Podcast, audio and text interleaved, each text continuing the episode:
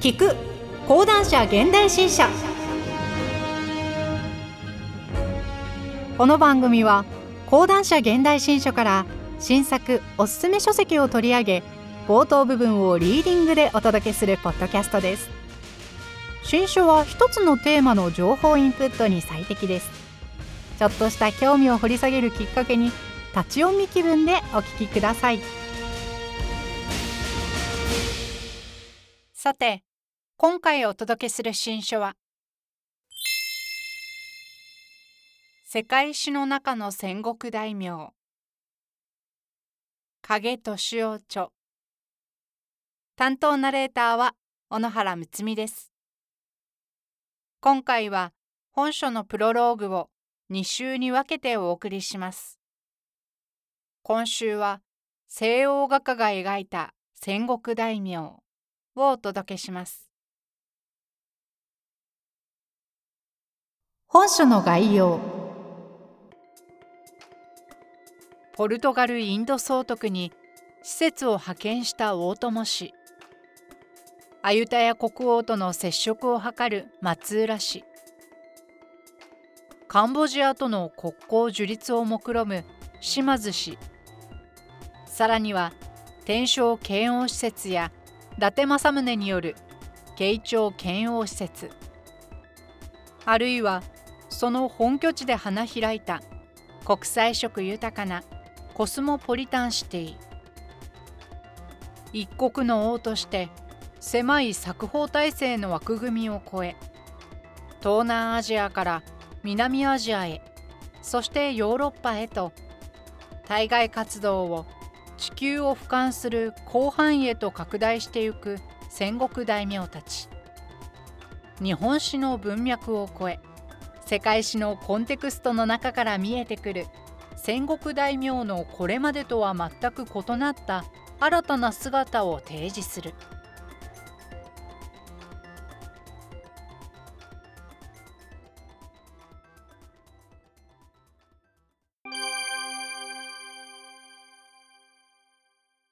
プロローグ。戦国大名は世界史の中でいかなる活動をしていたのか。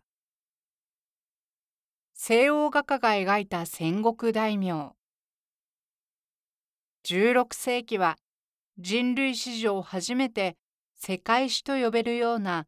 地球的規模での人間のダイナミックな関係が生まれた世紀である。地球をそれぞれ逆回りしてアジアで出会ったイベリア半島両国。ポルトガルとスペインの活動によりユーラシアの東の端にある日本の状況もさまざまな手法を使って彼らの本国に伝えられた。では16世紀の日本社会をリードした戦国大名の存在はヨーロッパにどのように伝えられまたその戦国後期の日本社会はヨーロッパの人々からどう認識されたのであろうか。例えば織田信長が巡察しアレッサンドロ・バリニャーノに与えた安土城とその城下を描いた屏風はその後ローマ教皇グレゴリウス13世に献上された。しかし私がこれまでに行ったヨーロッパにおける戦国大名関連の文献絵画版画等の資料調査で最も多くの遺物を確認できたのは天下統一に貢献した織田信長や豊臣秀吉徳川家康あるいは武田信玄や毛利元就等の日本史上で著名かつ評価の高い人物ではない。実は16世紀のヨーロッパ史との関わりにおいて最も多くの影響を及ぼした戦国大名はコニンク版文語文豪王等と表記される九州の大名大友義重宗麟であるドイツ南部のバイエルン州に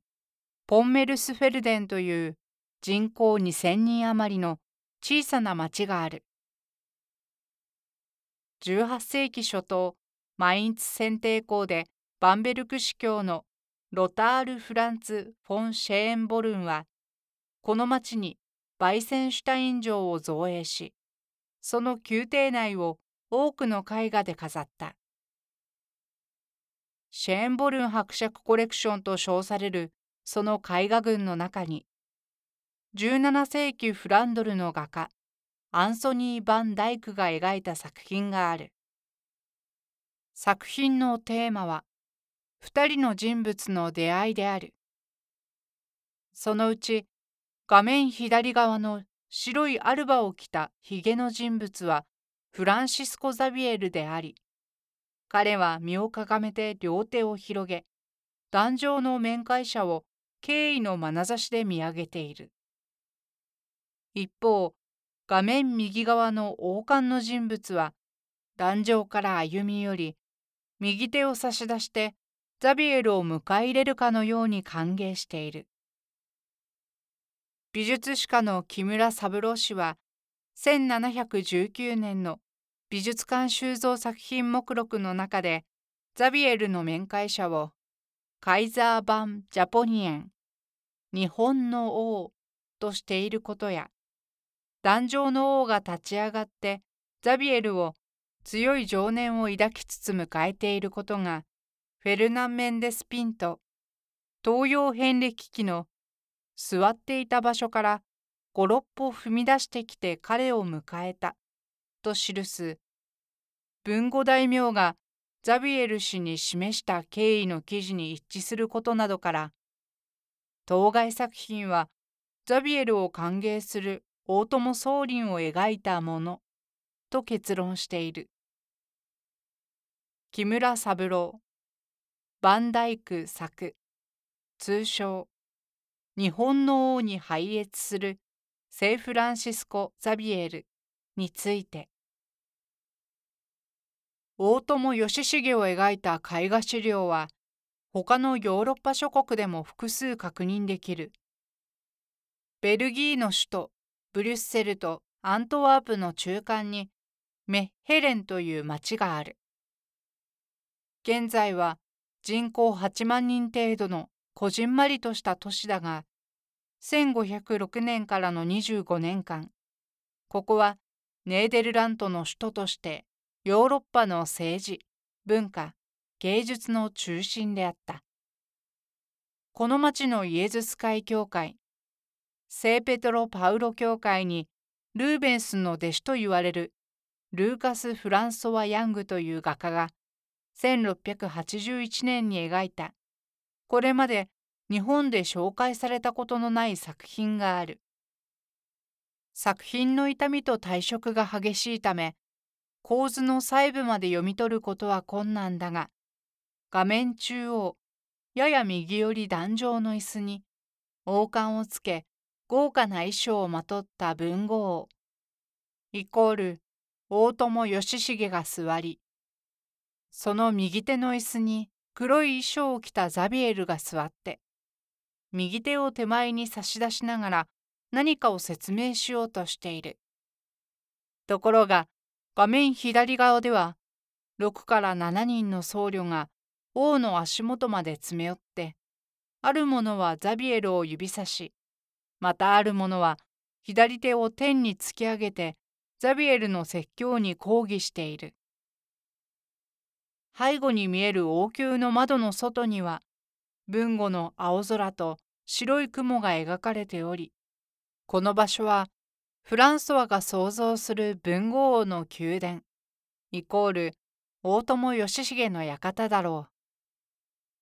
また同教会にはもう一点文豪に自らの使命を説明するフランシスコ・ザビエルと題するジャン・ミシェル・デ・コクシーの作品もある。一方、ポルトガルにも大友義重に関する複数の記録がある。ポルトガル中部の都市コインブラは丘の上に位置する大学を中心に発展した文化都市である。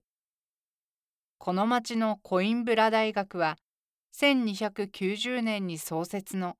ヨーロッパでも屈指の歴史を誇る大学である。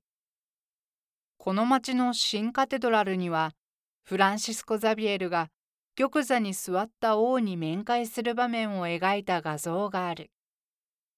マヌエル・エンリケスが本書カバー参照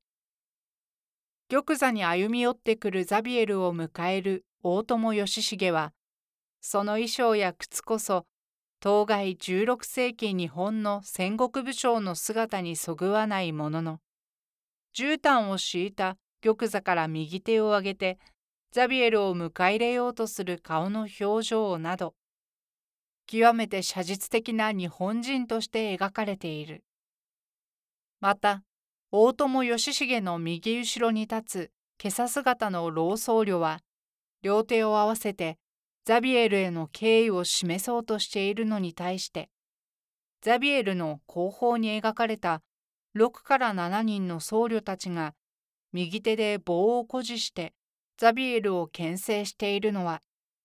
キリスト教の需要をめぐる文語府内の仏教界の対応を如実に示していて興味深い。このようにヨーロッパのキリスト教会においては日本史におけるいわゆる天下統一に貢献したわけでもなくまた日本の複数の戦国大名の中で必ずしも人気が高いわけでもない大友義重が文豪王等の名称で最も多くの絵画、挿絵、版画等に描かれているのである。では、なぜこのような日本史と西欧史の認識的相違が生じたのだろうか？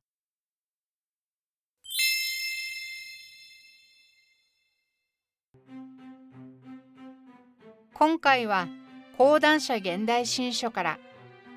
影敏夫著世界史の中の戦国大名のプロローグから西欧画家が描いた戦国大名。をお届けしました。番組ではリスナーの方からの投票を受け付けております。Spotify で聞かれている方はぜひ投票やアンケート機能を使って番組に声をお寄せください。最後に audiobook.jp からのお知らせです。オーディオブックは家事をしながら車の運転中など好きな時間に本を音声で聞くことができるサービスです。オーディオブックドット .jp なら日本語オーディオブック数がナンバーワン人気のビジネス書や話題の小説など豊富なジャンルが揃っていますアプリをインストールして聞き放題プランに登録すると最初の2週間は無料で何冊でも聞くことができます。ぜひ、オーディオブックを聞いてみてくださいね。ご利用はアプリストアで「オーディオブック」と検索してみてください。ピンク色の本のアイコンが目印です。こちらでもぜひお聞きください。